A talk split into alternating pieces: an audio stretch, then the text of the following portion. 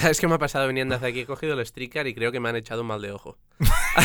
¿Por qué? Había- Porque había una señora que eh, me he sentado al final, del- en el último vagón, y había entrado una señora que a primera vista parecía completamente normal, pero ella ha bajado, creo que ha bajado como en King y Bathurst. ¿Tú consideras por un momento que la gente que vaya a escuchar esto no vive aquí, no? No, bueno, no, obviamente no. Solo nos, van- a escuchar gente Venezuela. Kin- Kinny Bathurst, ¿dónde mierda es eso? Bueno, la señora me mira enfada- enfadadísima, Ok. ella estaba llena de bolsas y escupe. Y me- no me ha escupido a mí, pero ha escupido como a sus pies prácticamente. Dentro del streetcar. Dentro del streetcar. Que yo he pensado, joder, ¿qué más me puede pasar? Aparte de hacer un podcast con Henry ahora. Era, y era, era blanca la señora. Sí, era una señora blanca. ¿Te das cuenta cómo se une todo? Eh, correctamente, por eso. bueno, Vale. dentro cabecera.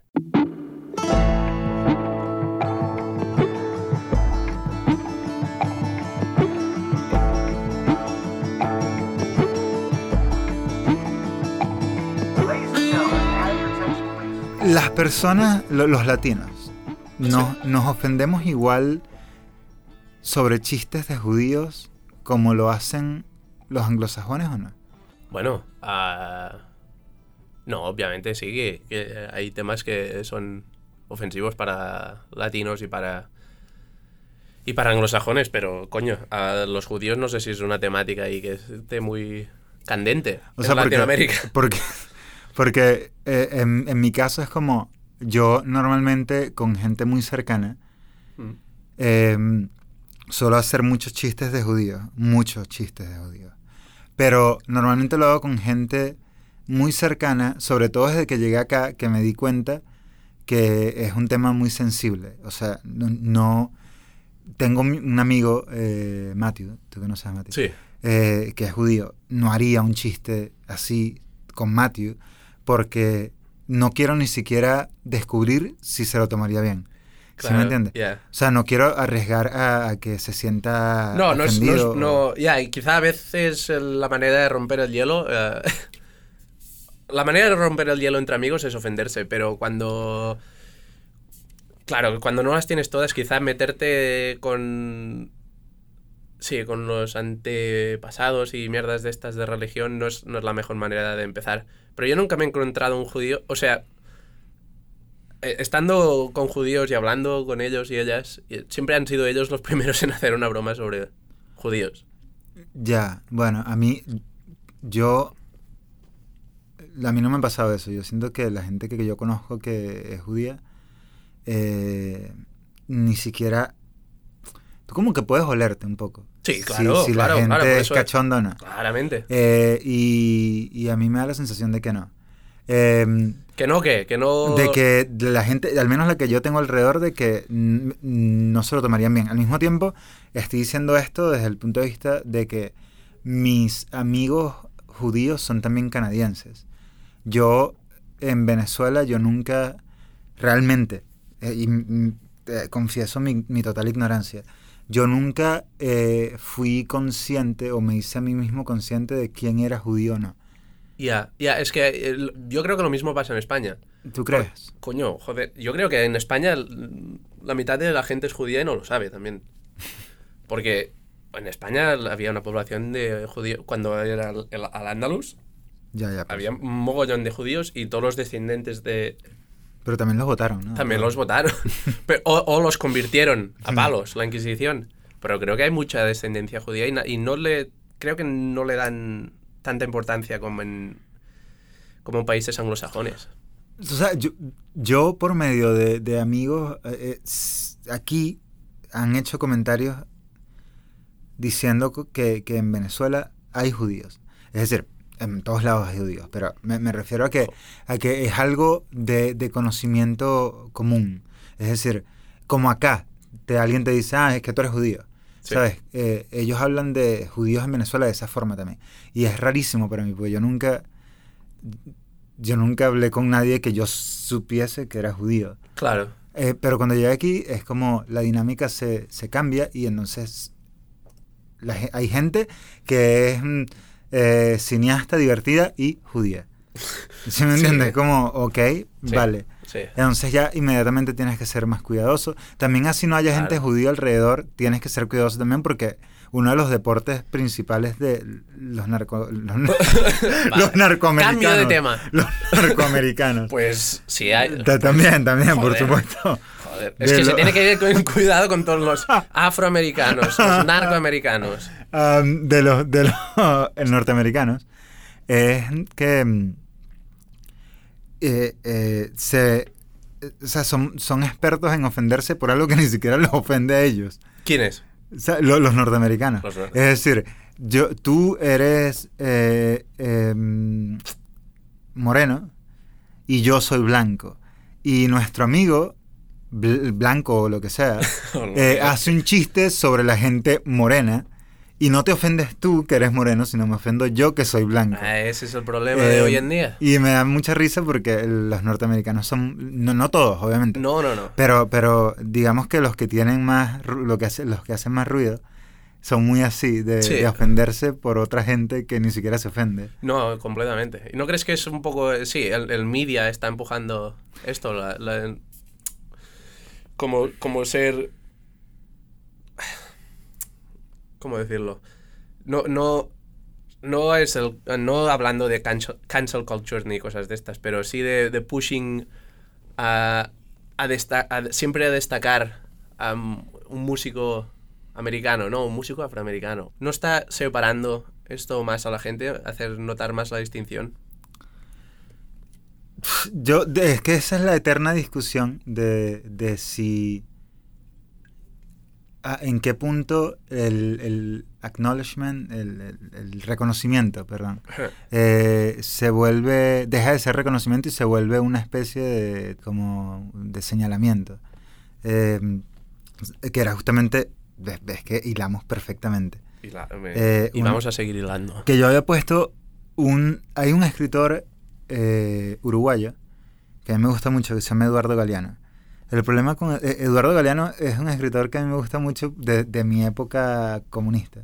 Uf, Y, sea, hace dos semanas. y aunque lo superé, eh, me quedó el amor por muchos escritores, por muchos escritores y artistas en general, que la mayoría de los artistas latinoamericanos son súper comunistas, anyway. Básicamente. Que, bueno, ¿qué vamos a? Este, mm, No quita calidad a su obra. a veces sí. Sí, totalmente. Este, este, y, él escribió un, hay un pasaje de, él que se llama Fundación Científica del Racismo. Fundación Científica del, sí, sí, sí. él, racismo. él no es pomposo para nada. No.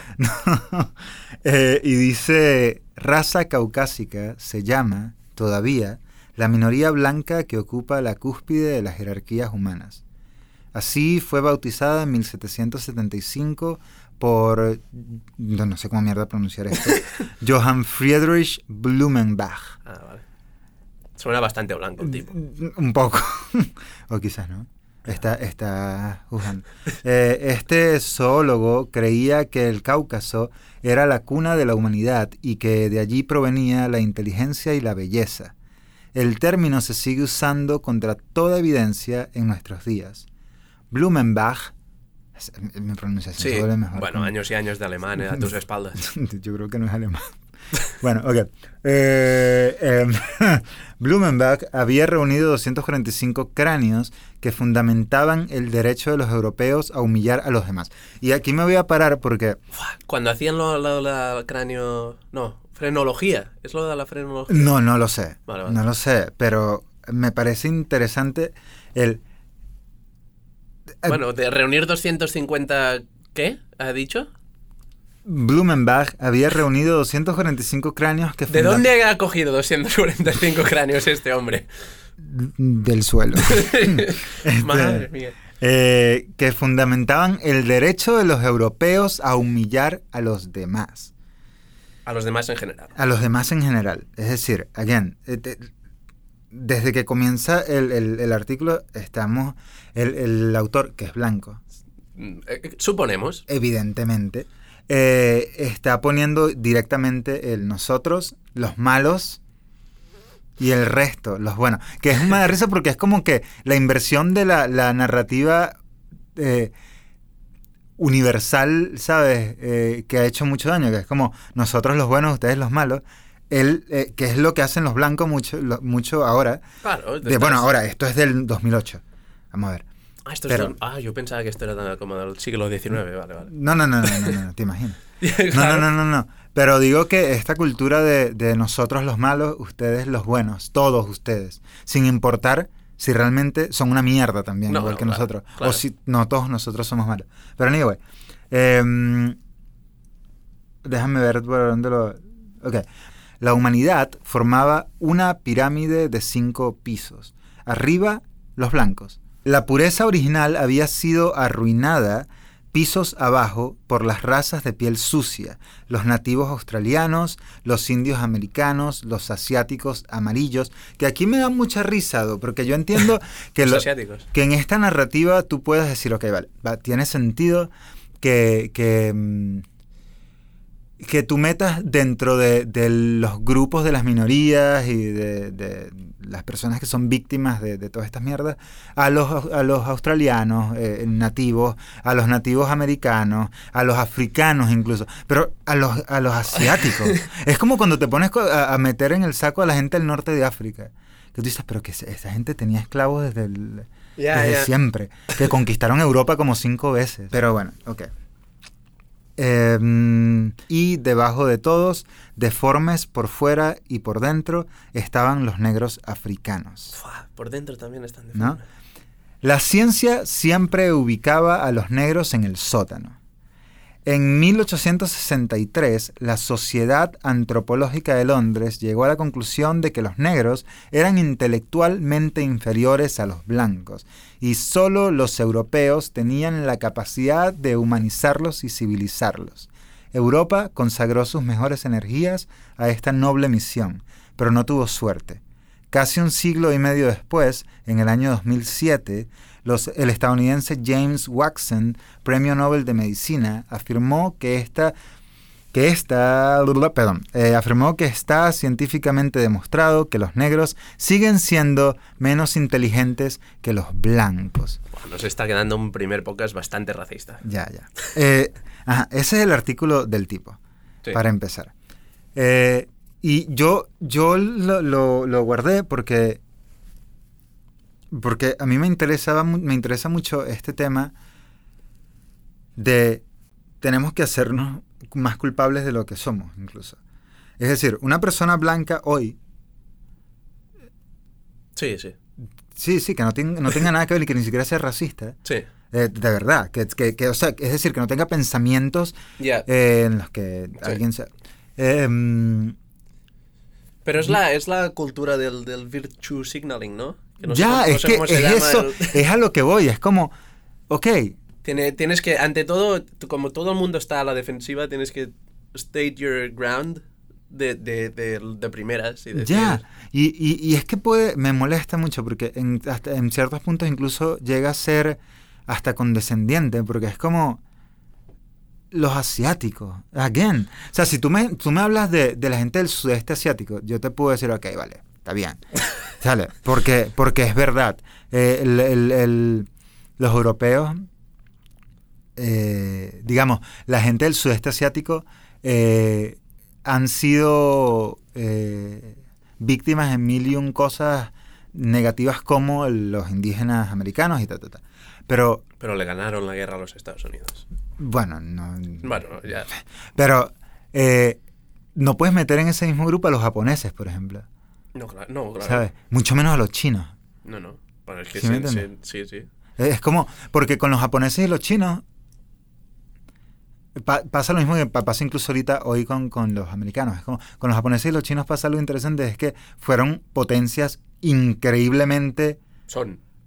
bueno, o sea, me refiero a imperiales, potencias imperiales en su, en su momento, eh, sumamente grandes, brutales, sanguinarias, horribles. Y de ahí viene un poco el, el desprecio hacia esa, esa, esa- Claro. esas culturas. Sí. No porque sean inferiores, No, no. sino porque hay un desprecio cultural a lo que representan. Es decir, los japoneses estaban destruyendo gente un poco hasta la Segunda Guerra Mundial, ¿sabes? Ya, ya. Este, mm, Un poco de envidia del hombre blanco también. Ya. Por Pe- parte del hombre blanco. Pero, pero, anyway, mi punto, mi punto era, y, y yo creo que ya había- habíamos mencionado esto al comienzo, que, bueno, si no se han dado cuenta, el podcast va de racismo. Sí. No va de la mujer que me ha echado mal de ojo. Ya, no. Aunque, para concluir, va, sí, va a volver. que no sabemos ni siquiera si esa parte eh, la vamos a editar y la vamos a quitar. Es decir, que si la quitamos y en este momento la gente escuchó lo que acabas de decir, di- dirá qué mujer está Creo que no vamos a editar nada. Yo voy a subir esto tal cual a YouTube. Puedo hacer un screenshot de la pantalla tal cual y lo voy a subir. Un screenshot. Un screenshot. Ok. em, Pausa.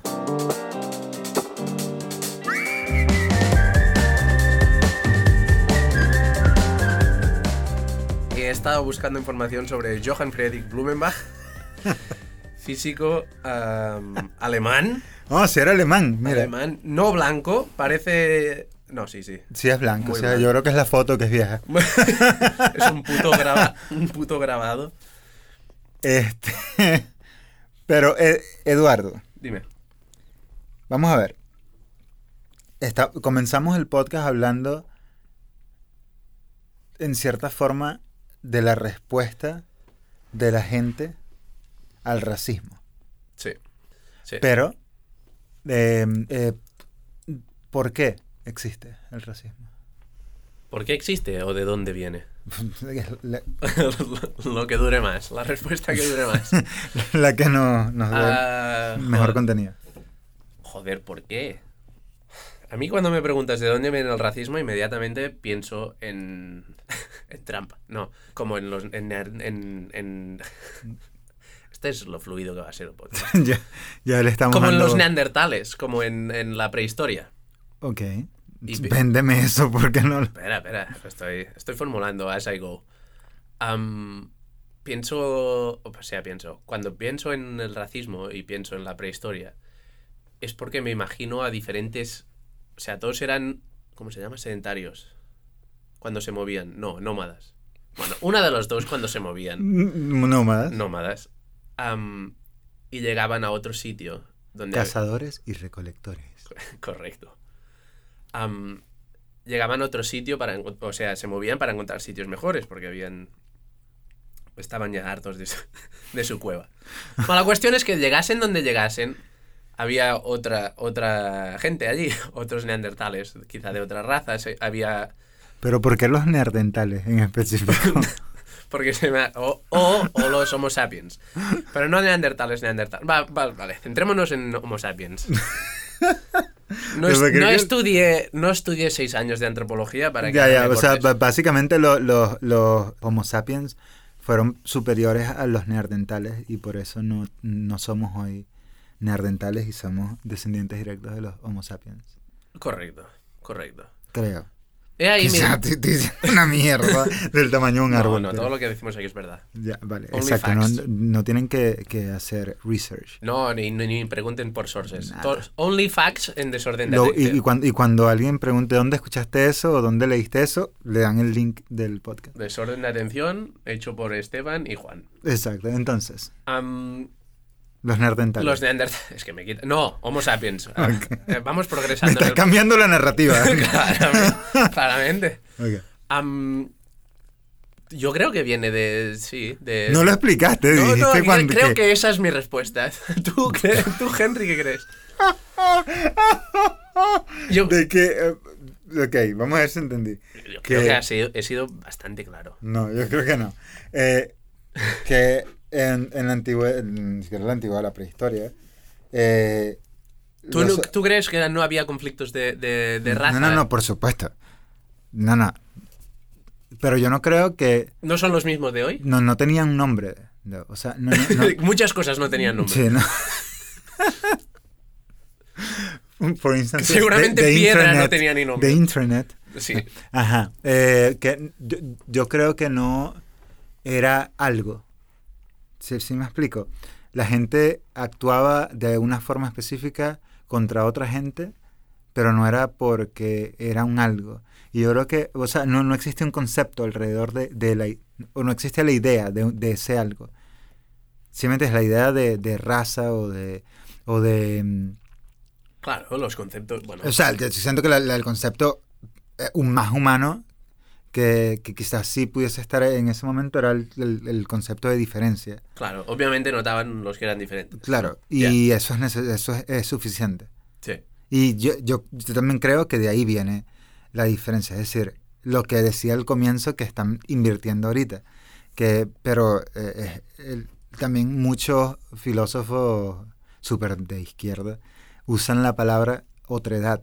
Como el jorobado de otro. robado de otredad. Este, este, eh, esta idea de que cualquier cosa que podamos identificar como un otro, Hmm. eh, lo podemos deshumanizar y lo podemos volver lo más diferente posible a nosotros. Y de esa forma tenemos una excusa por la que nosotros somos mejores Sí. que ellos. ¿Y tú crees que es.? O sea, no tú crees. Pero la. la... Bueno, sí, tenemos que poner, dejar claro que siempre es lo que creemos nosotros, Sí, porque ya, ya, ya. no, no, no nos basamos en nada real. Bueno, estoy haciendo aquí una de research que flipas. Pero tú crees que el approach desde siempre a la otredad am, es como desde el. Desde el. como el disgust y el. y el.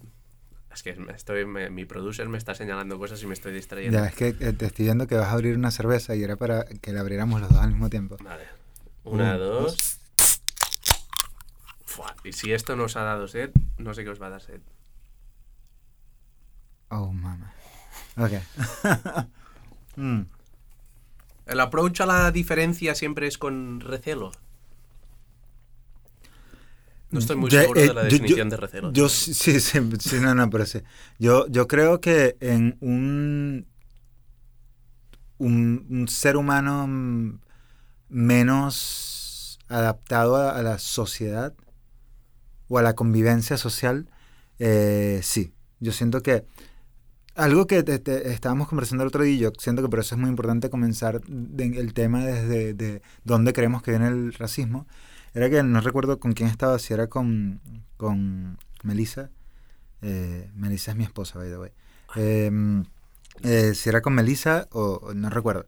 Que estamos hablando como que se nos olvida de dónde venimos. Y como se nos olvida dónde venimos, siempre nos creemos como que estas em, inteligencias artificiales increíbles que simplemente un día surgimos ya iluminados. Y no y se nos olvida que venimos de eh, miles de miles de miles de miles de miles de miles de Ah, miles coño, sí. de años de, de evolución eh, ya ni siquiera ah, fisiológica o biológica, no sé. Las Eh, dos, las dos. Sino, sino social, ¿sí me entiendes? Em, y yo siento que parte de la naturaleza humana es ese recelo natural hacia lo que es distinto. ¿Sí me entiendes? Porque el recelo a lo que es distinto cuando eres un, un eh, cazador y recolector que te vas moviendo con un grupo de 40, 50 personas máximo, qué sé yo, Sí. eh, de lugar en lugar tratando de, de sobrevivir y te encuentras con otro grupo que es violento también y, y- y que eh, están en un lugar donde en ese momento hay frutas que les sirven a ellos y hay un- ciertos animales que ya saben que Sí, pueden sí, agarrar- sí. y llegan otros y quieren usar esos recursos es Ya, como eh, no ya. Eh, bueno, es lo que, eso es lo que se basa el racismo hoy en día, ¿no? Es el único argumento. Vienen de fuera y quieren quitarnos nuestros trabajos y nuestros recursos y mierdas de estas. Es lo que quieres decir. De eso justamente, pues, si puedes haz una nota sobre eso, bueno, yo no sé, porque yo siento que eso, yo no, no, no lo había pensado, eso que acabas de decir, pero yo, yo creo que, que es al menos uno de las, de, puede ser uno de, las de los factores que ayuda a, a la idea de racismo actual. Pues, o sea, yo creo que es el típico, o sea, es el típico argumento que te dice alguna persona racista, ¿no? Ah, Es que vienen y nos quitan nuestros... lo- la- cualquier mierda que tienes, que normalmente la gente que te dice esto tiene... Sí, pero, casi no tiene pero, nada. pero eso lo estás diciendo desde el punto de vista de alguien que... Es decir, por ejemplo, pongamos el ejemplo de un mm, americano, un estadounidense, perdón, que, que eh, está en Estados Unidos y viene el mexicano y el estadounidense dice, bueno, es que vienen a quitarnos nuestra, nuestro trabajo y lo que sea. Sí. Eh, pero, ¿qué pasa con el racismo cuando es un negro de Alabama? Eh, ya ya el- el- la excusa para, para representar la otra edad no es el, el que vienen a quitarnos algo. Correcto. Entonces es otro tipo de... de, de, de- De racismo. Claro, Sí, claro. es el racismo del siglo XXI, cuando hay muchas razas ya que son que forman parte de un país, que son del país. Bueno, pero ok, ya nos estamos yendo ahead del tema. Pero entonces comenzamos con el tema de, de claro, eh, andas andando por ahí eh, y de repente te consigues con gente distinta, con la que con- eh, la interacción es hostil. eh, Estamos haciendo un primer episodio donde podemos meter la pata en, en, tantas tantos- cosas. tantas cosas. tantas Tan cosas. risky que bien. pero es que por, por eso es que yo siento que no, este, este podcast no debería ser en ningún momento como que no dejen, dejen su necesidad de corregirnos o de corregir cualquier cosa que digamos Nadie, ninguna de las personas que yo conozco me ha tomado nunca en serio. Creo que no se van a tomar en serio este podcast. Eh, que estás conmigo ahora. Eso es verdad. ¿ok? Este. este. ¿Qué? Decíamos, negros de Alabama. Negros de Alabama. Eh, Alabamas. Alabama. Eh, no, no, lo, entonces, ya, ya, ok. eh, Eso es el de la otra edad, ¿no? Entonces está esta gente, son hostiles. eh, y entramos en conflicto. Yo siento que ahí ni siquiera es donde conceptual. Porque yo siento que esa es la naturaleza, ¿no? De donde. eh, la- l- de donde viene una. Es una idea primogenia y más natural. Es decir, tú eres distinto, por lo tanto, eh, existe una agresión, existe una. que ni siquiera sabemos si, si pu- pudiese ser así, pero bueno, supongamos que era así. Eh, ahora, de ahí a conceptualizarlo, es decir, a que esa tribu, imagínate el momento en el que la tribu se dice a ellos mismos, en los que, los que ellos mismos entienden que cualquier persona que no pertenece a esa tribu es un otro. Porque una cosa es que tú como, como, como animal simplemente es como que te quieres comer mi comida o te quieres eh, eh, apoderar de mi de de, de mis ah, ¿cómo se dice? de, de mis mujeres Ah, de mis ¿sabes? lo que sea entonces es como que ¿Cómo- bien ¿Cómo se dice? Mujer. Vale, sí, era- es que tenía en mi cabeza el, el- el inglés. Eh, lo, eh, o sea, que, que reacciones de forma casi que instintiva. Mm. Y otra cosa es cuando comienzas ya a volverlo un concepto que, que, que, que, que- que riegas con la gente que tienes contigo. Claro. Entonces ya es como cualquier persona que venga de afuera, eh, inmediatamente usa... O sea, ya, ya no es como una reacción eh, eh, instintiva. No, ya es algo que se te ha inculcado, quieres decir. Claro, claro, ¿sí me entiendes? O sea, Eso viene con el avance. pero claro, sería brutal poder tener un antropólogo con nosotros. O tener directamente un puto neandertal aquí. Exactamente. Sería muchísimo mejor. Muchísimo mejor.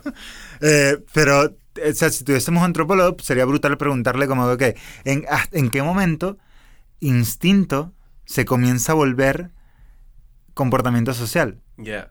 Sí, ¿Sabe? sí, exacto. Es brutal porque es como, si me entiendes, ¿no? O Quizá sea, podemos invitar un- a un antropólogo en la, en la próxima. yo no conozco ningún antropólogo. Yo solo conozco a Blumenbach y no lo voy a, no lo voy a invitar porque lo primero que va a hacer va a ser Y quedarse con seguro, y nuestras seguro judío también. Se va a quedar con nuestros cráneos y no me y no quiero. Mm, mm. Creo que sí, pero, pero eso es lo que intentaba diferenciar yo cuando he dicho. Cuando me has preguntado por qué hay racismo de dónde viene. O sea, que hay, hay, las, hay el constructo social y, y, intentaba averiguar si hay parte de ello que antes del constru- constructo social, o sea, en, en los Homo sapiens, alias neandertales, si tenían instintos ya. O eso simplemente un derivado de la supervivencia.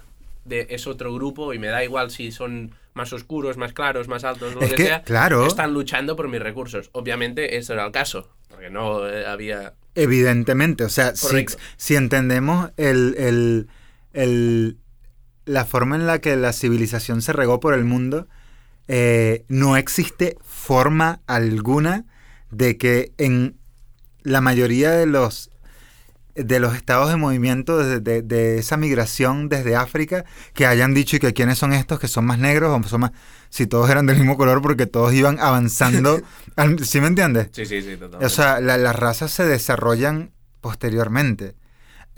Si entendemos la idea, si estamos usando la idea de que la cuna de la civilización es África, ¿no? Y no que la civilización comienza en distintos puntos eh, aislados, ¿sabes? Como. No, supongamos que, eh, creo que tenemos el consenso de que salimos de África, ¿no? Sí, como... como eh, Espera, pausa.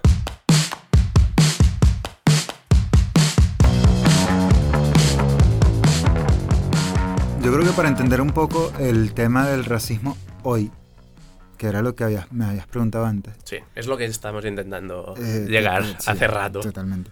Eh, para poder entender el racismo específico que, que del que hablamos hoy en día, eh, que está pasando en Estados Unidos y tal. El problema del racismo es que se está centrando mucho en Estados Unidos. Ya, pero principalmente. Pero eh, yo siento que para entender eso tenemos que irnos un poco, solo hacer como una especie de, de revisita rápida a, a la conquista europea a, a las Américas. Ajá.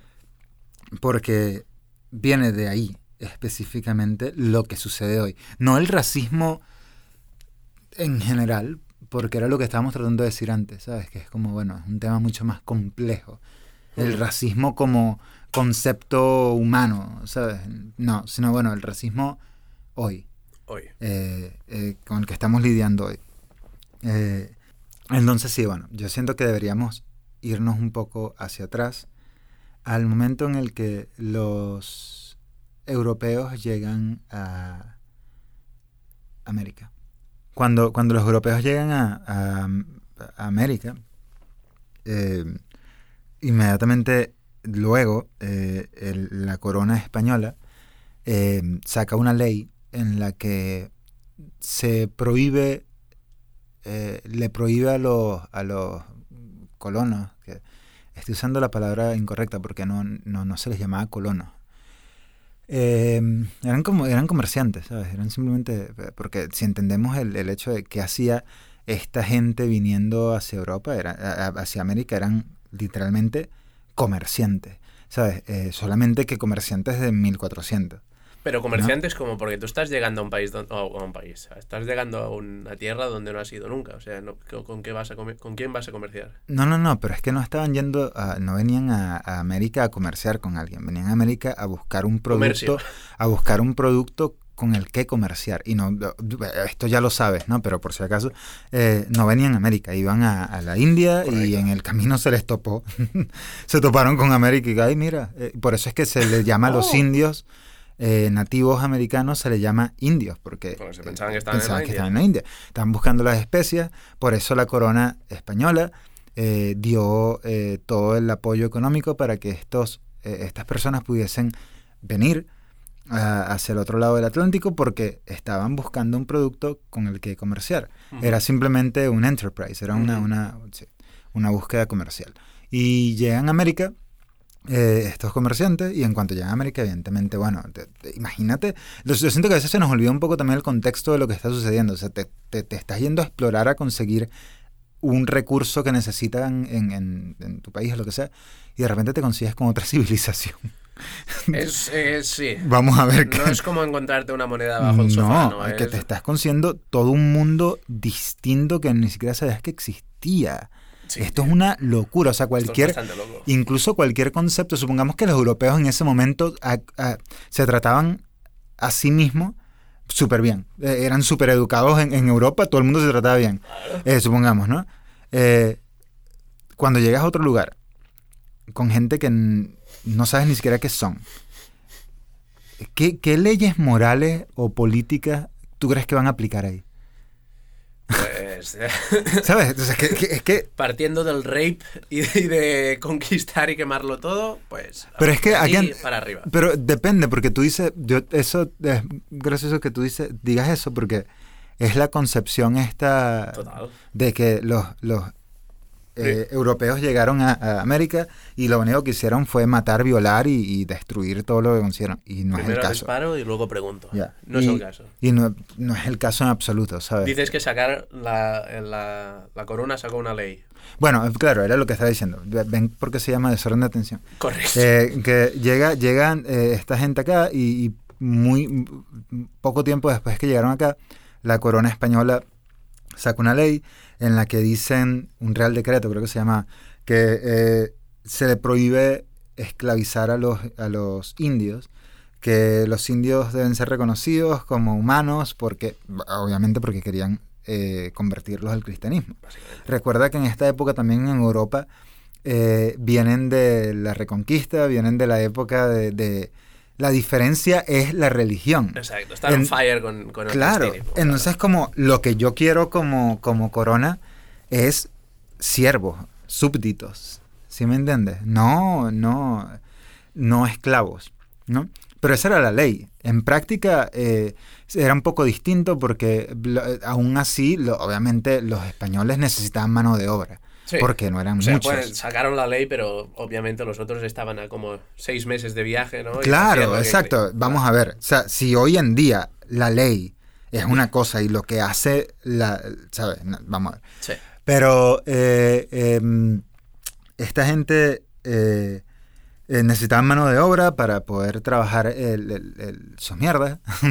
Vaya. y, y una de las razones, algo que sucedía era que los, de- de- y está escrito, eh, que los indígenas no eran muy buenos para el trabajo forzado, simplemente no rendían. Eh, y incluso estaba leyendo hace mucho tiempo que muchos se suicidaban. O sea, no aguantaban la presión de, de las horas de trabajo. La, obviamente, imagínate el, el- o sea, la brutalidad del tipo de trabajo que tenían que hacer. No era una jornada de ocho horas. Ya, evidentemente. Eh, entonces era como para... Tenemos que entender también que esa idea, digamos, aun- aunque el- la ley prohibía el- el- la esclavitud ¿no? Pa- para los indígenas, eh, aún así eh, lo- los No indígenas... les estaban- daban otra opción tampoco. mucho. Claro, era como los obligaban a trabajar, pero los, los tenían que remunerar. Tenían que pagarles por el trabajo que hacían, pero estaban obligados, ¿no? Este tipo de interacción entre los, los indígenas y, y- y los, los colonos, vamos a llamarlos así, eh, era una forma de relación patrón eh, eh, trabajador. Employ- Solamente que... Employee, employer. Ya, ya, solamente que 600, eh, no sé cuánto tiempo atrás, eh, 525 años atrás, Sí. qué sé yo. Eh, o sea, una, una historia totalmente distinta, pero... eh, Anyway, tal- comenzaron con esto, se dieron cuenta que no iban a llegar a ninguna parte muy lejos con, con los indígenas. Eh, era un problema muy grande trabajar con los indígenas, así que, bueno, necesitamos mano de obra. Y es acá cuando por medio de los portugueses, los portugueses van a, la costa africana, eh, con los que ya tenían, eh, tenían comercio, con los que ya se comerciaba eh, con, con- con personas humanas, con personas cárnicas. Con personas- Eh, Sí, o sea, mi pregunta es, ¿el- ¿la corona eh, puso la ley de no podemos esclavizar a esta gente cuando se dieron cuenta de que esta gente no rendía? o, de- o- o antes. Antes, antes. O sea, fue como Les que... bien. Fue como, como el, eh, el- la idea que ellos tenían, como que parte del proyecto que ellos tenían para las Américas, ¿no? Sí. Eh, eh, anyway, entonces, claro, necesitamos mano de obra. eh, vamos a, eh, los, los portugueses comenzaron a, a comerciar con, con los africanos de la costa y comienzan a comprar esclavos para venderlos en América porque necesitas la mano de obra. Entonces, eventualmente, eh, todo se fue de madre y, y ya el, el comercio que existía, que los portugueses llevan con baratijas de tipo, toma una mierda que no vale nada y me das dos personas. Sí, Em, Para toda la vida. Pero lo que quiero decir con esto es que era algo totalmente normal en ese momento. Sí. Y los Había muchas cosas normales, un poco sketchy en esa época. Totalmente. Y esto, estas personas están siendo vendidas por su propia gente. Eventualmente, yo creo que los, los- los portugueses se dieron cuenta que porque, porque tenemos que comprarle a esta gente esta otra gente si podemos tomarlos a todos y llevárnoslos.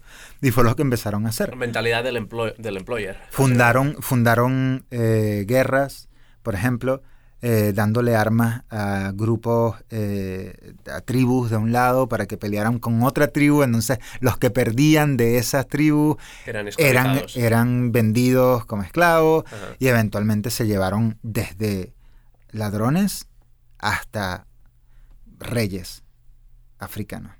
A, a- América, llegas a América, comienza eh, todo el, comercio de esclavos, te estableces todo el tema, este, e- e- esta, sí, esta forma de, de- de- trabajo, digámoslo así, porque es otra cosa que yo siento que mucha gente me va a odiar, pero es que es la, la realidad, y es que... No hemos venido, de hecho, a, Ya, hacer amigos tampoco. Ya, tampoco. Ya, ya con los dos que tengo. me- Pero eh, que la idea de la esclavitud era tan normal como alguien que hoy tiene que trabajar 12 horas, por ejemplo. Bueno, sí. O tiene que trabajar ba- bajo circunstancias un poco jodidas, Sí, a sí. veces.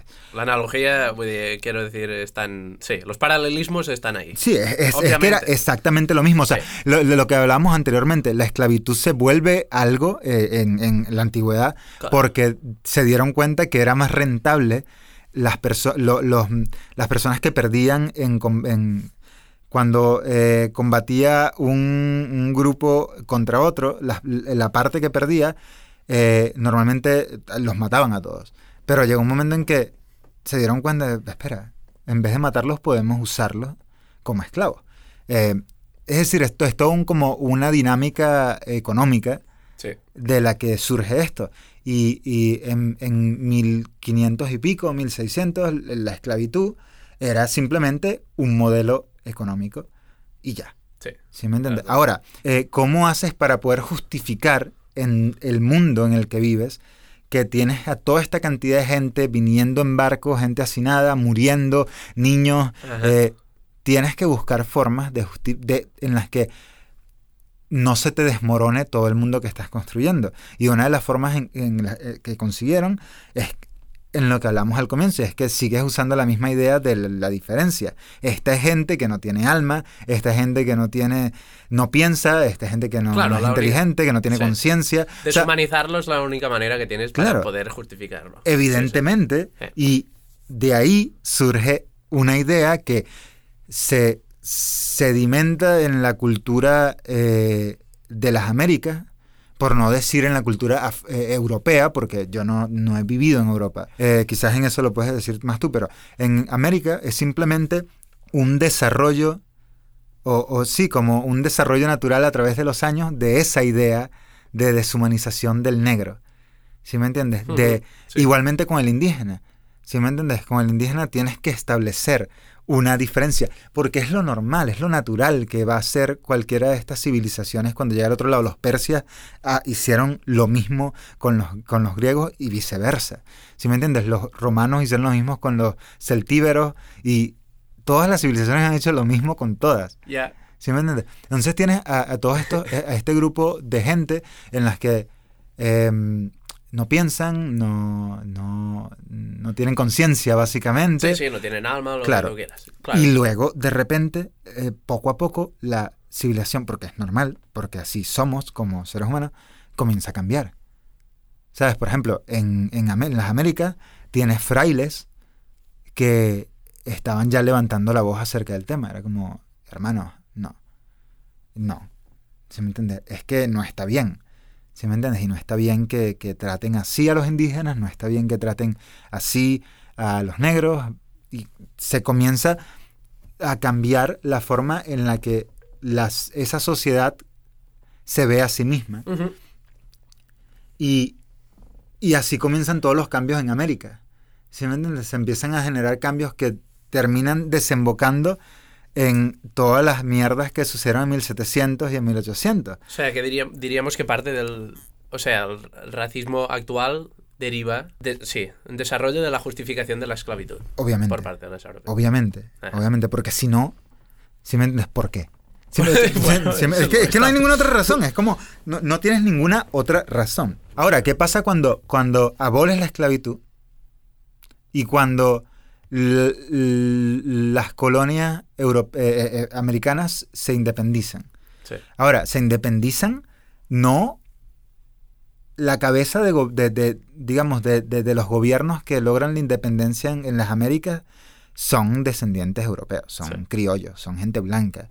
Eh, y ellos son los que logran la independencia pues, simplemente porque quieren el poder, quieren gobernar ellos y que no gobierne España. Este, mm, y ellos no están por la labor de incluir a los negros, ni a los indígenas, ni a los mulatos, ni a ningún nadie que no sea ellos, los criollos, los nuevos españoles. ¿Sí me entiendes? Eh, y, y- y ahí es cuando yo siento que a través del tiempo eh, nos alejamos de todas estas ideas que vienen de, desde esa época de, de la colonia y toda la mierda.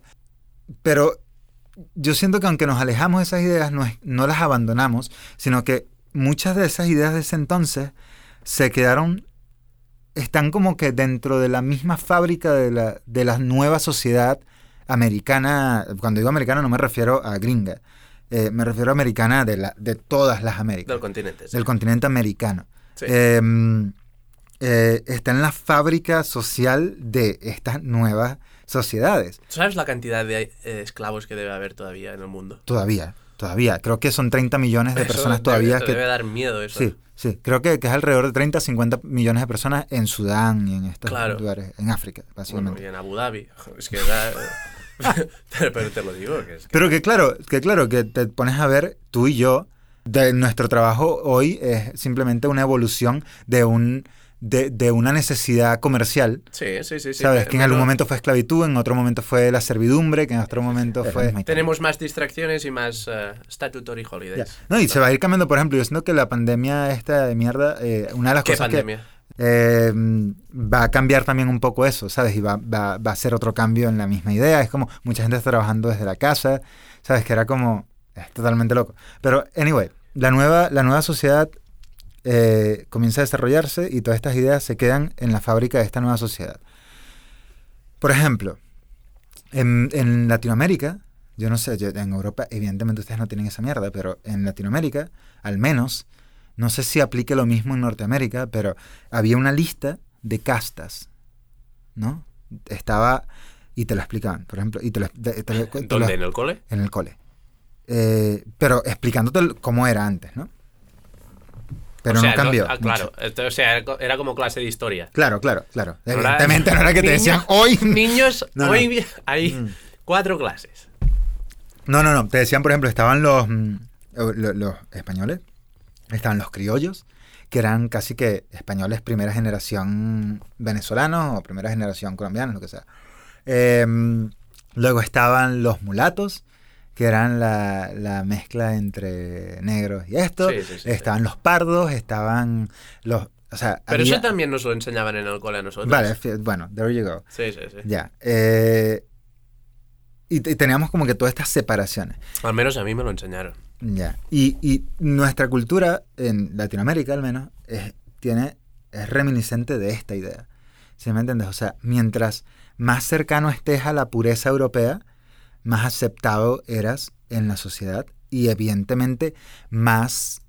eh, eh, eh, Sí, sí, pero es que el hecho de que esto se siga enseñando en el cole es, eh, o sea, es que esto se siga enseñando en el cole eh, ayuda a que esto se perpetúe en la sociedad. O sea, no son, no sé, es que el valor histórico de esto, quiero decir, debería enseñarse esto en los colegios. yo siento que sí, yo siento que debería enseñarse como una forma de decir esto no está bien. Ajá. O sea, no está bien hoy. Obvio. En el momento, bueno, era lo que se hacía, pero hoy esto Claro, no, no claro, va. claro. Sien- yo- pero bueno, no lo sé, qué sé yo, ¿sabes? Pero yo siento que es historia y tenemos que saberlo. Es valioso saber esto. Sí, Eh, pero eh, lo, lo que sí es que yo siento que mientras más cercano estés a, a la pureza europea, también mejor situado estás económicamente en la sociedad.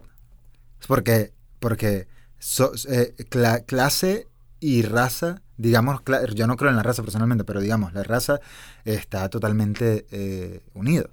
¿Sí me entiendes? Sobre todo en una cultura como, como la americana, eh, del, del continente americano, porque venimos de ahí, venimos de esa idea de que el que mejor así, eh, eh, le iba en ese momento era el, el europeo, al que luego al que El le iba un blanquito. poco mejor era el hijo de europeos, al que le iba luego mejor era este, ¿sabes? Hasta que llegabas, bueno, al, Al que le iba al que le iba fatal. Em, y yo siento que siempre, hoy lo que estamos haciendo es tratando de finalmente romper eh, lazos con esta parte de nuestra historia. Es bastante confuso donde estamos hoy también. ¿Por qué? Por, por, eh, por esta idea del... Lo que decía antes de la cultura del virtue signaling y, y, y aunque nadie de tu alrededor sea racista, se tiene que hablar del tema del racismo o, o- o de razas. Creo que está por los dos lados. Como, por ejemplo, es que solo se me ocurran, eh, además con el cliché que estábamos diciendo de que el error de hablar del racismo hoy en día es que solo se centra en Estados Unidos. Pero, por ejemplo, el partido, el partido republicano es el de Trump y el pa- partido demócrata, que son los más, un poco, son centristas, pero de izquierdas. Son, están, Sí, centro izquierda. centro izquierda, están más en contra del racismo. Aún así, ah, supongo que lo has escuchado ah, hace poco, como Biden tiene como 90 años y se va a morir pronto, Sí. es- es elegido a otra, a una subcandidata. Ya, que- Kamala Harris. Ya. Pero, pero justamente, aunque sean am, anti, o sea, van en contra del racismo, han escogido una candidata simplemente por su raza. Quieres decir, han escogido una mujer negra. Bueno, es confuso hoy porque sí, venimos de un de muchos siglos de problemas gordos con esto. Y con y obviamente la, el mundo cada vez es más fácil am, moverse, inmigrar, emigrar, contagiar. Y, y no sé si el hecho de que haya mm, más razas o más gente de distintos sitios en, en un país está haciendo la, la- es- está haciendo las cosas más fáciles o no. Lo está, sí, yo creo, bueno, desde luego lo está haciendo las cosas más latentes y la gente está luchando más. Pero, mm, ¿qué está pasando hoy con el racismo, Henry? Eh, am, mm, Pausa.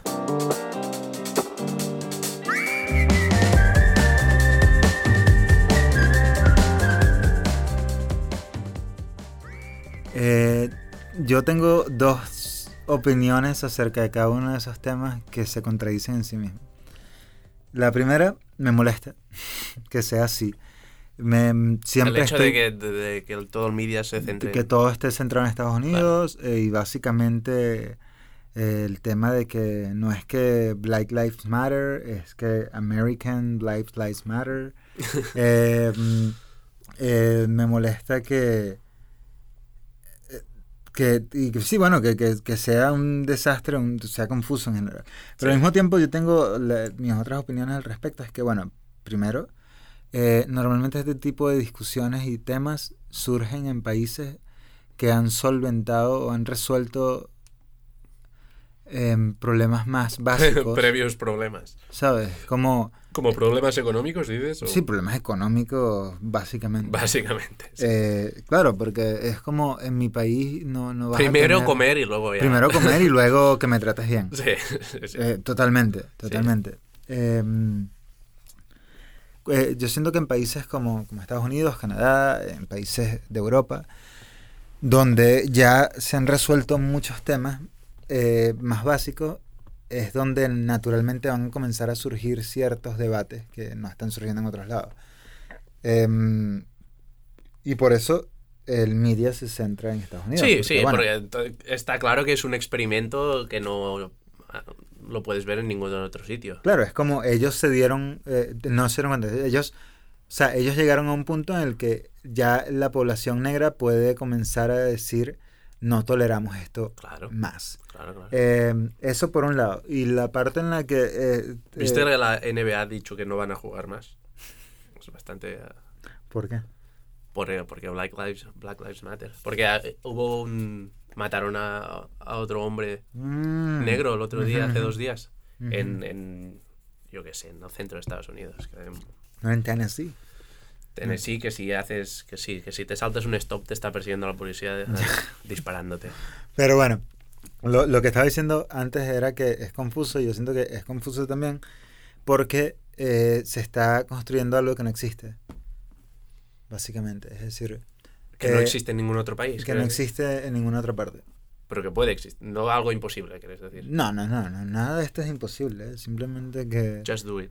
Claro, que es, es donde voy. Es, es complicado porque yo tengo esta dicotomía en mi cabeza. Es como yo me- no simpatizo demasiado con las protestas y todo este tipo de cosas, pero al mismo tiempo entiendo que las protestas son casi que una de las únicas formas en las que la sociedad puede cambiar y en la que la sociedad puede moverse, pero al mismo tiempo estoy me, me- ¿sabes? me molestan y es como no entiendo muy bien qué pensar. Al mismo tiempo yo soy venezolano, entonces yo tengo un conflicto en general con cualquier cosa que huela de izquierda, porque bueno, Porque no ha ido bien en. No ha ido, sí. No, no ha ido bien yo siento que la izquierda nunca va bien en ningún lado, pero No. también está un poco viciada mi visión.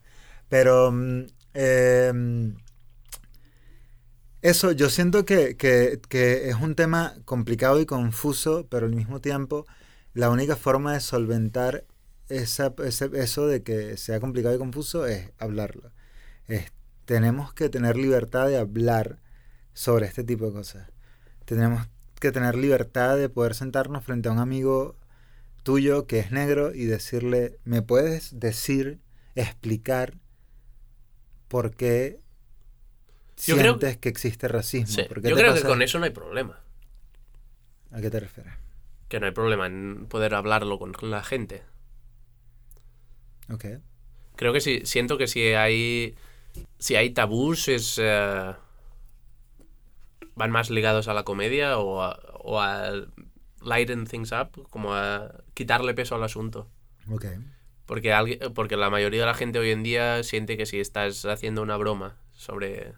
O una broma racista, les, saben que, sabiendo que tú no eres ra- racista, la ofensa va a que le estás quitando peso a un asunto que, una- a una- a un asunto que hoy en día no se, no se le puede ni quitar peso Ya. de la importancia que tiene, no se puede tocar. Y creo que lo- la única cosa que hace gracia a la comedia es que todo vale y que le puedes hacer comedia de lo que tú quieras.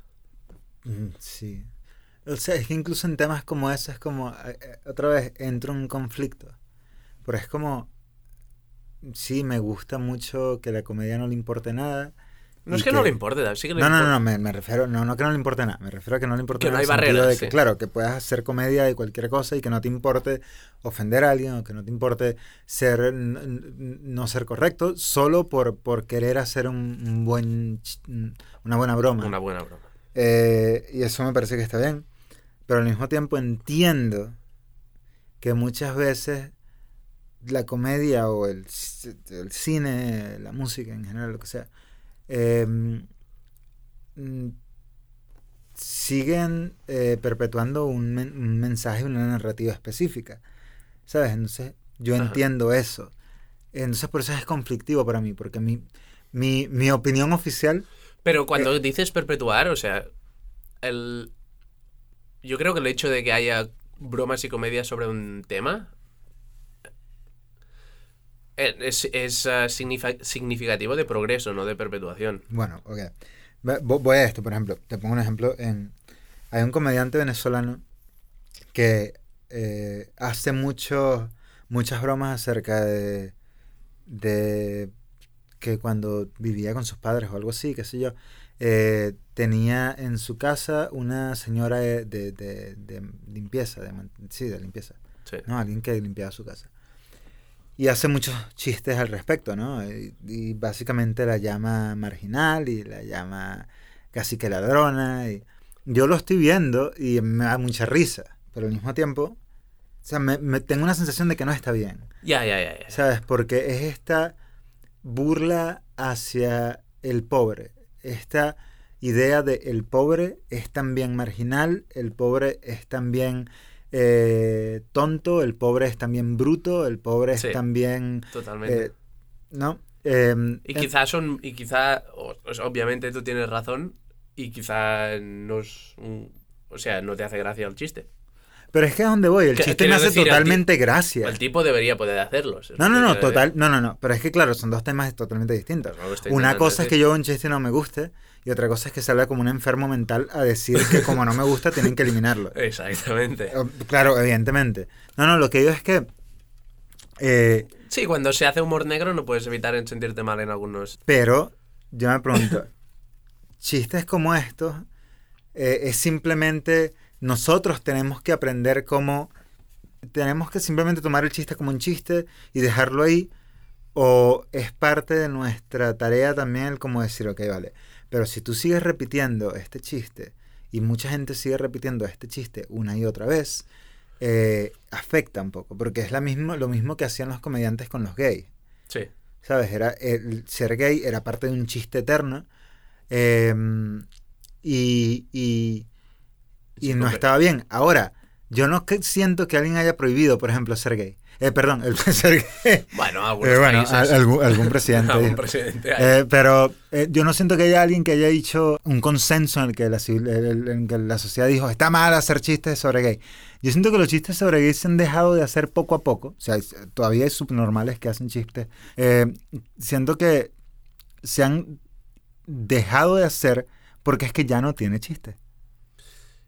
Seguramente, claro. ¿Sí me? Claro, pero es que la- ahí está la gracia de la comedia. La, la comedia tiene que ser sobre un tema actual que esté en la piel de la gente y que sea delicado. Ok, pero, pero si, si, si me explico es como... por- o sea, si me hace un chiste acerca de un, decir de que un hombre gay... Está muy sobado ya. Ya, y que, que- claro. Pero no sé, es complicado. Es complicado. Porque te, te- digo que es complicado porque. eh, y volviendo al tema del racismo. Sí, porque estamos, hemos Sí, sí, derivado sí. un poco. Ya no fuimos a otro lado, pero volviendo al tema del racismo, es como eh, cuando tú haces eh, chistes acerca de clasismo, eh, o sea, perdón, chistes clasistas o racistas.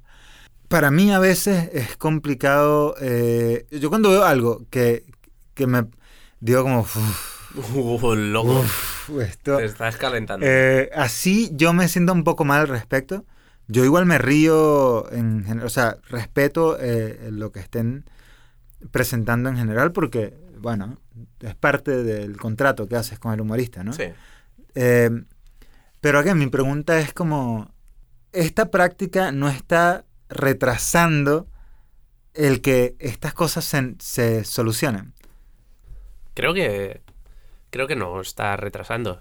Eh, If, if anything, creo que.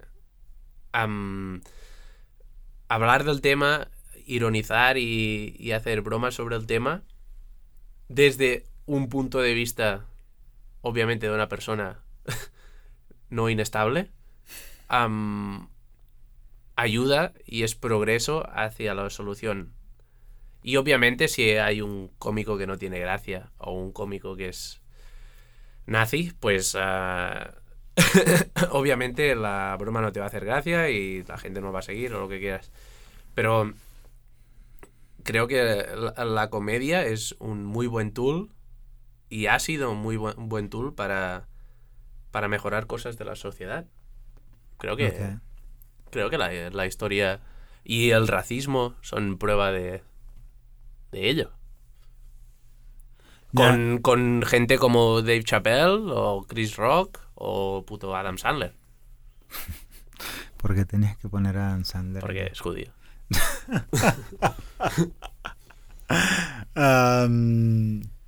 Ya, eh, o sea, tra- tratando de volver un poco al, al tema principal que es, eh, es el racismo. Y, o sea, si me preguntases eh, a dónde quiero llegar con todo esto de, de la historia y de dónde viene el racismo y de por qué y todo el tema, Sí. yo siento que tenemos que entender por qué está pasando esto, el- de dónde viene el racismo y tenemos que relajarnos. Ese era mi, mi motivo. Sí, ¿Sabes? Era sí, como, sí, el moro, sí. es- tenemos que simplemente entender por qué estamos acá. Sí, seguir peleando porque las cosas cambien. Totalmente de acuerdo. ¿Ustedes creen que se podrían pelear? Perdón, Eh, vamos a yo no, cortar yo no creo ¿eh? que mucha gente, No. eh, no sé, eh, sepa este chiste. No, no. Bueno. No, es- Anyway. no no era una broma intelectual. Miren, eh, si pueden, busquen en, en YouTube o ebooks eh, el último episodio de André Buenafuente y Berto Romero de Nadie sabe nada y entenderán. Em, yo siento que, que- que sí, tenemos que entender de dónde viene te- y, y- y- eso nos va a ayudar a relajarnos un poco. Eh, tratar ¿Tú de... crees que el hecho de, sí, de conocer historia te va... no? Claro, cla- totalmente, totalmente porque se te bajan un poco los humos de que tú eres el centro de la historia de la civilización. Es como que la civilización fue una cosa que concluye en mí. Hoy es el punto en el que la civilización cambia.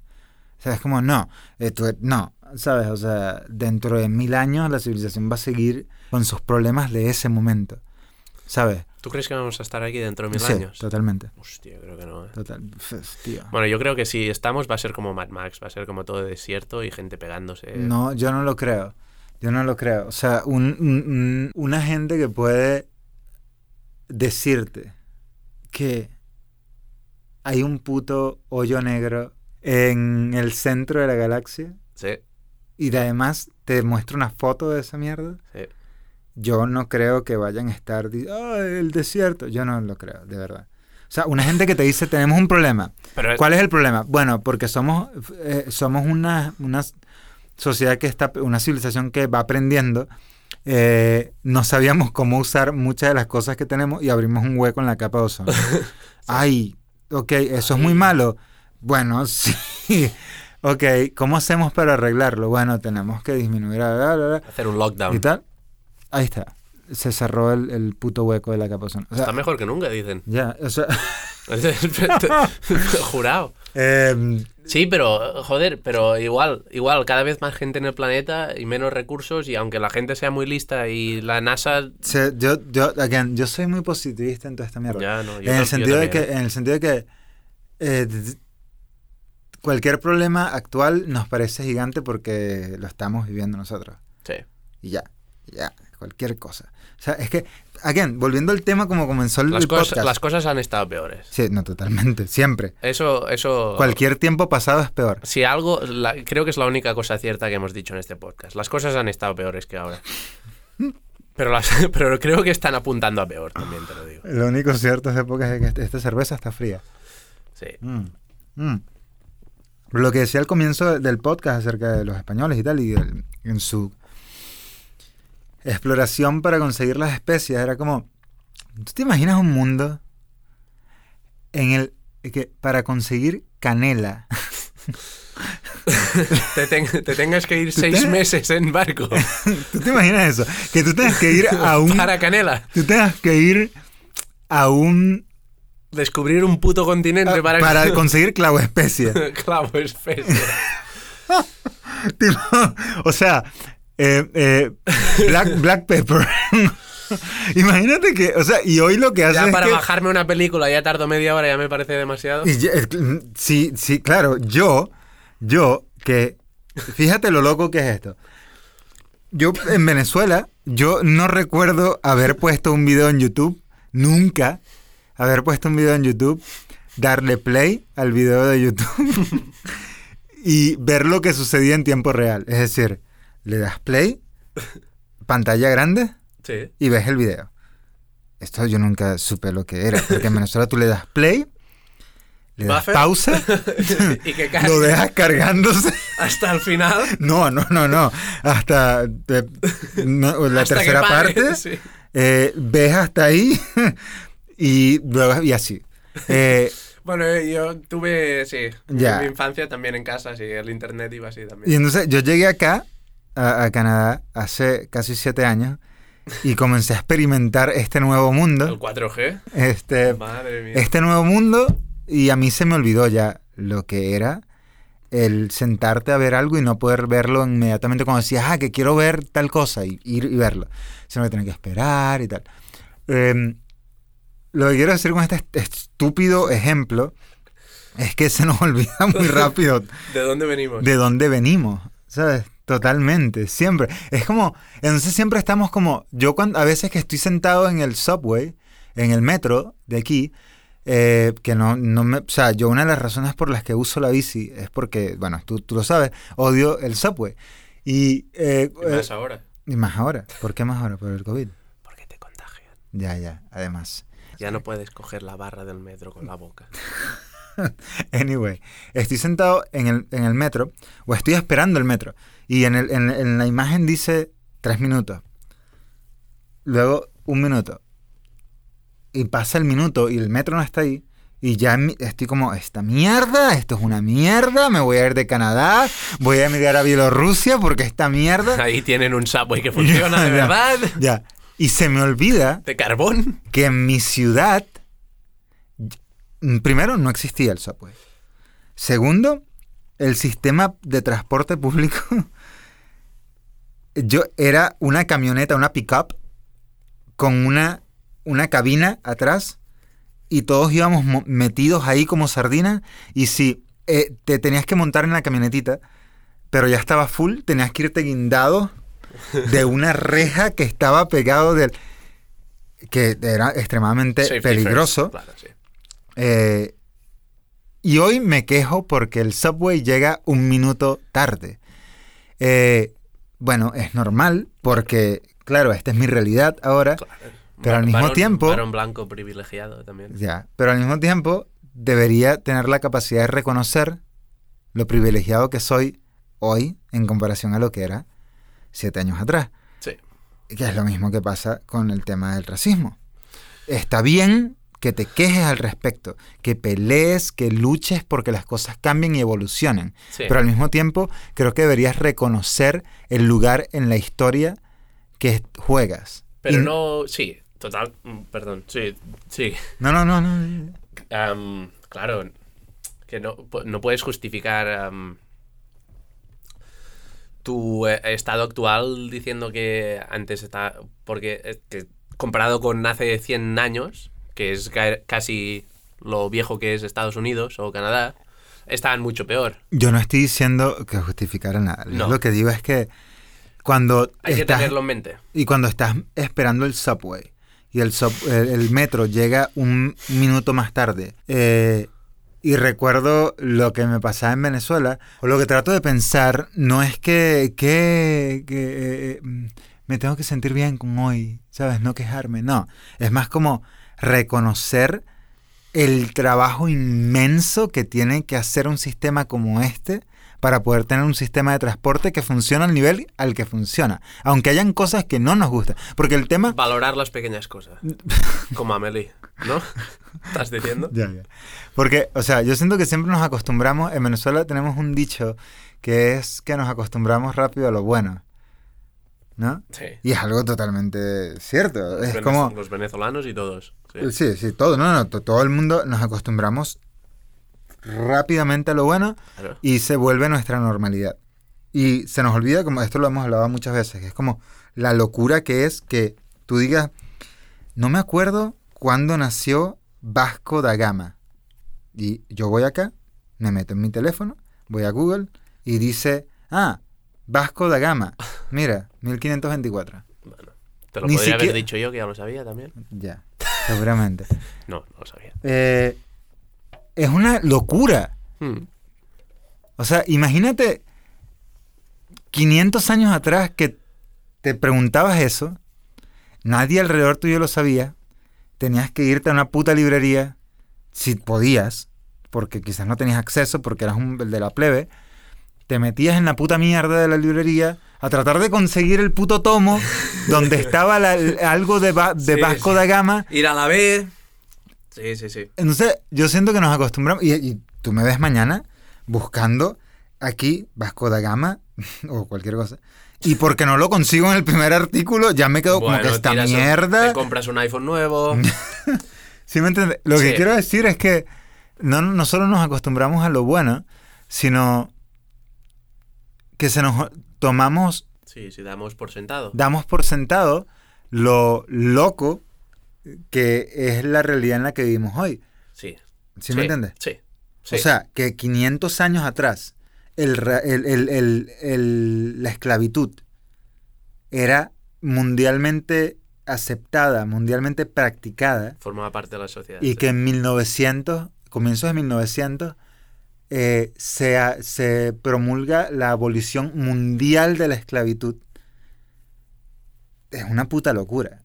Claro, si tú lo ves desde el punto de vista que tú Prohibición eres... mundial que luego solo se implementa como en Estados Unidos o así. No, pero es mentira, porque ¿dónde más? eh, de- simplemente los países donde hay esclavitud hoy es en, en los países africanos. Africanos, por eso Ya, pero- era una prohibición mundial. Pero claro, claro, como cuando dices prohibición mundial es más un, un- Un objetivo, sí. sí, un, objetivo que, que... Anyway, eh, el caso es que se nos olvida esa mierda. Sí, sí, sí. ¿sabe? sí, sí. Y no solo que se nos olvida, sino que entonces nos creemos que somos el centro de la historia y que la historia comenzó y muere con nosotros. Y no, tú eres solamente un momento en lo que está sucediendo. Si tomó 300 y pico años desde que llegaron los, los españoles a América hasta que se abolió la esclavitud en la mayoría de los países eh, eh, eh, americanos, en Estados Unidos creo que demoró 200 y pico de años, Sí, sí, sí. en Venezuela lo mismo. Em, 200 y pico de años. Doscientos y pico de años. O sea, estamos hablando de cuántas generaciones, de, de nueve generaciones, diez generaciones. Bien. No lo sé, no lo sé. 200 años. Yo no, tengo ni puta idea cómo se cuentan las generaciones. Yo diría que una generación son 50 años o me estoy flipando. Yo creo que te estás yendo. de- vamos, ¿te das cuenta? Google. Only facts en ¿Cuán- desorden de atención. cuán- ¿Cuántos, ¿Cuántos años son una? Gener- ¿Una qué? ¿De qué estamos hablando? ¿De qué? ¿Estás pidiendo una pizza? Pero no, no, no estabas mal. Una generación dura aproximadamente de 40 a 70 años. Bueno, pues la mitad. O sea, tres generaciones. Claro. Duró eh, eh, que, que se eliminara, la- la- se aboliera la esclavitud en América. Claro. Es decir, y tú pretendes que el- alguien que te ve caminando en la calle te mire y no piense que por tu color de piel tú eres estúpido. Que piense. Solo, y, y que eso pase mañana solo porque tú eres increíble y esta es la época en que tú estás viviendo.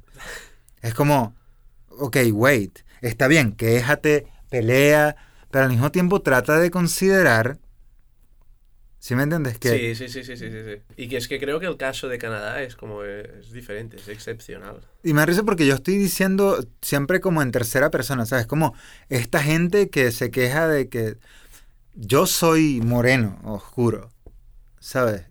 Eh, es decir, yo he sufrido racismo eh, En Canadá. eh, en mi país. Ah, Eh, porque en Venezuela evidentemente existe racismo, solamente que está tan, tan ligado con el clasismo que se confunde muchas veces, pero eh, existe mucho el racismo y yo, yo he lidiado con eso desde niño y, y existe en incluso...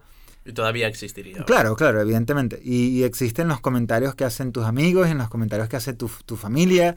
Y es como un, eh, eh, la forma en la que son las cosas. Entonces, yo entiendo el tema y yo, yo sé que, bueno, es- no, es, no es fácil, es, es jodido. Eh, pero al mismo tiempo, yo los pongo a ellos en, el en, en otro lugar porque yo siento que, que yo no me permito entrar en ese juego. El otro día íbamos en la bici, eh, Melissa y yo, y mm, se atravesó un, un carro eh, con un viejo. y, y yo paro la bici y me le quedo viendo al viejo como que eres un imbécil, ¿no? Y el viejo me ve y se molesta porque, bueno... pues, ¿Viejo se blanco? ¿Viejo sí, blanco? sí, sí, sí. ¿Y qué hace Melissa? Melissa empieza a decir que es un racista, que yo le digo, Melissa, pero es que cálmate, ni siquiera sabe, el tipo quizás simplemente era un imbécil, Bueno, pero ya, ¿sabes? Y ya. ya. Ahora, al mismo tiempo... Pero eso es la primera carta que tienes que jugar. Ya, pero, pero es a donde voy. Es la primera carta que tú recomiendas jugar si tú no eres del, de, si tú eres blanco, porque a ti no te afecta. Pero a mí sí. Yo soy moreno. Y si yo eh, comienzo Correcto. a jugar esa carta, a mí me afecta. ¿Sí me entiendes? Porque me hace sentir inferior. El hecho de jugar la carta Del racismo. eh, me afecta porque me recuerda, Ya, la diferencia. porque me recuerda que yo formo parte de la inferioridad. ¿Sí me entiendes? La que hay que cambiar la- esa forma de pensar, pero aún hoy no está cambiada. Es decir, aún yo soy parte de la inferioridad. ¿Me explico? Sí, Sí, yo ya. Sí, sí. Claro que no se puede hablar por, Mm. por la otra gente. Pero no sé si eso es una idea muy inculcada en, por ejemplo, en canadienses. No, no, no en absoluto. en absoluto. Porque estábamos hablando en la casa el otro día. eh, O incluso en americano, en estadounidenses tampoco. no creo, pero es que vamos a lo mismo. Es como. Pero es que imagínate, ni siquiera en Melissa, me- me- me- que Melissa es francesa. O sea, es como, no, tampoco. Pero es como, bueno, pero. pero no, primero, primero no, no te ofendas por mí. Ni te molestes por mí. Porque, ese es el problema porque de es mucha condescendiente gente. también. Claro. Bueno, como- es el problema de, de- de todo. ¿Qué sabes tú lo que yo siento Exacto. como moreno? Porque, o sea, no, no, no, no. no. No te molestes por mí, para empezar. Y segundo, que tú ni siquiera sabes lo que es vivir con la idea de que por tu color de piel la gente te... per- No, no la gente en general, pero la... Los cuatro tontos, sí. Sí, un grupo de gente te puede percibir como inferior y que tu vida tienes que desarrollarla desde que eres un niño en cómo jugar a la contra, cómo jugar al balance, ¿sabes? Sí, sí. Cómo desarrollar ciertas otras cosas que te puedan ayudar a que tu color sea secundario. Sí. O sea, y entonces cuando no has vivido con eso, es muy fácil simplemente decirle a alguien que es, que es moreno o negro o lo que sea, eh, bueno, pero es que tienes que simplemente hablar y quejarte, como vete a la mierda, porque tú no sabes cómo, cómo es lidiar con esto. Y aquí en Canadá no, no ha pasado. ¿Qué? Ah, bueno, aparte de este señor en bici. Pero quiero decir, si aquí en Canadá experiencias racistas. Nunca. Nunca. Eh, o sea, pero, es- pero no, no sé si el otro día alguien me Habrá, dijo... habrá gente que las ha tenido, obviamente, pero creo Pero- que es un, un- no es un golden estándar, pero sí que es comparado con muchos otros países. Quiero decir, el color es secundario para, para todo aquí, creo. Si no, Quiero veces- decir, aquí tenemos leyes para los pronouns directamente. O sea, más liberal que eso no. Ya, pero yo siento que una ley... eh, la sociedad se comporta de una forma... La sociedad y la ley es como la sociedad y la Real Academia Española. ¿Sabes? La sociedad habla como mejor le venga y la Real Academia Española recoge lo que la sociedad quiere. En el caso de la ley, la ley es un poco más pretenciosa porque está hecha por políticos de mierda. Eh, entonces, la ley pretende que la sociedad haga algo y la sociedad simplemente hace lo que le, le salga. Sale. Eh, eh, entonces, como, sí, ponme una ley de los pronouns, que yo al final, si soy un imbécil, no voy a querer usarlo. Si soy alguien educado, simplemente me va a limitar a que si te llamo, eh, eh, si lo llamo él, pero él quiere ser llamado ellos, eh, si yo soy educado, lo suficientemente educado, voy a decir, ok, vale, no me, ni, no- ni me quita ni me, ni me pone el... No hace falta legislación, que digamos. No, es como... Básicamente, ya. No, porque no. No. No, no, no. Eh, De sentido común. entonces lo que quiero decir es que cualquier tipo de ley o cualquier sí, mierda, regulación acerca del racismo, bueno, te ayuda institucionalmente a que no haya, digamos, una un racismo... Creo que, que para concluir el, el podcast, solo hace falta volver a, a mi experiencia en el, en el streetcar hoy, don- donde una señora me ha escupido y me ha echado mal de ojo. Y mucha gente se pensará, "Am, era gitana, era rumana. Pues no, era una señora blanca, canadiense, hetero. ah, privileged. Y el color no importa. Los ah, males de ojos son reales. Y quizá no llego vivo a un segundo podcast. Así que os quiero a todos. Muchas gracias. Ok, ustedes tienen que también considerar que esta es la primera vez que nos grabamos teniendo una de nuestras conversaciones y realmente todo lo que eh, han escuchado en este podcast es literal No la forma en la que hablamos No filters. y que no llegamos a ninguna parte. Es decir, Obviamente. comenzamos con una idea muy clara, pero terminamos... Creo que llevamos una hora de 55 minutos. Se pueden salvar dos argumentos, quizá. Y bueno, y nos vemos, y vamos con una borrachera a casa. ¿Qué más queremos? Ya, claro. Yo, yo creo que lo, lo bueno de este episodio en particular es que la gente que lo va a escuchar son todos amigos o tuyos o míos. Eh, Sí, sí, y los dos tenemos pocos, así que... eh, Así que muy bien. Muy bien. Eh, mi, mi esposa no puede escucharlo porque no habla español. Mi Eh, esposa no puede escucharlo porque se va a dormir seguramente a medio, a medio podcast. Y porque ya está acostumbrada a escucharnos hablar de esta mierda. Correcto. Eh, este fue nuestro primer episodio del podcast Desorden de Atención. Vamos a hacer Eh, uno a la semana, si se puede. Si se puede. eh, y bueno, nada. si llegaron hasta aquí. Si llegaron hasta aquí, queremos conocerles. Y bueno, nada. Muchísimas gracias por haber escuchado. Y esto fue. Desorden de atención.